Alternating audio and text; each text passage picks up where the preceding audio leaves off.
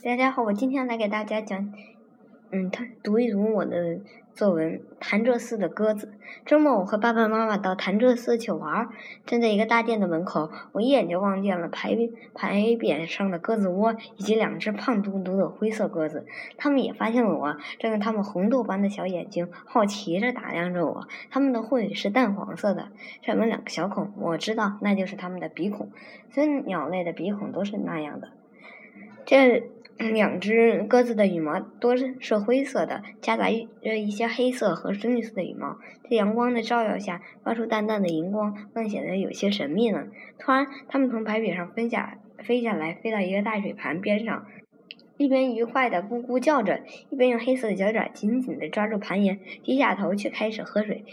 这时，另外两只白鸽和一只黑鸽也跑来凑热闹。白鸽的羽毛像雪一样白。黑格的羽毛像纯墨一样黑。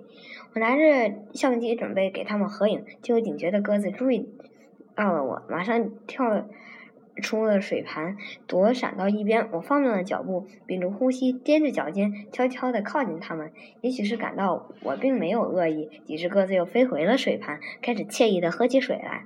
我缓缓地蹲下来，小心翼翼地给它们拍了好多张特写照片，把它们的羽毛都拍得一清二楚。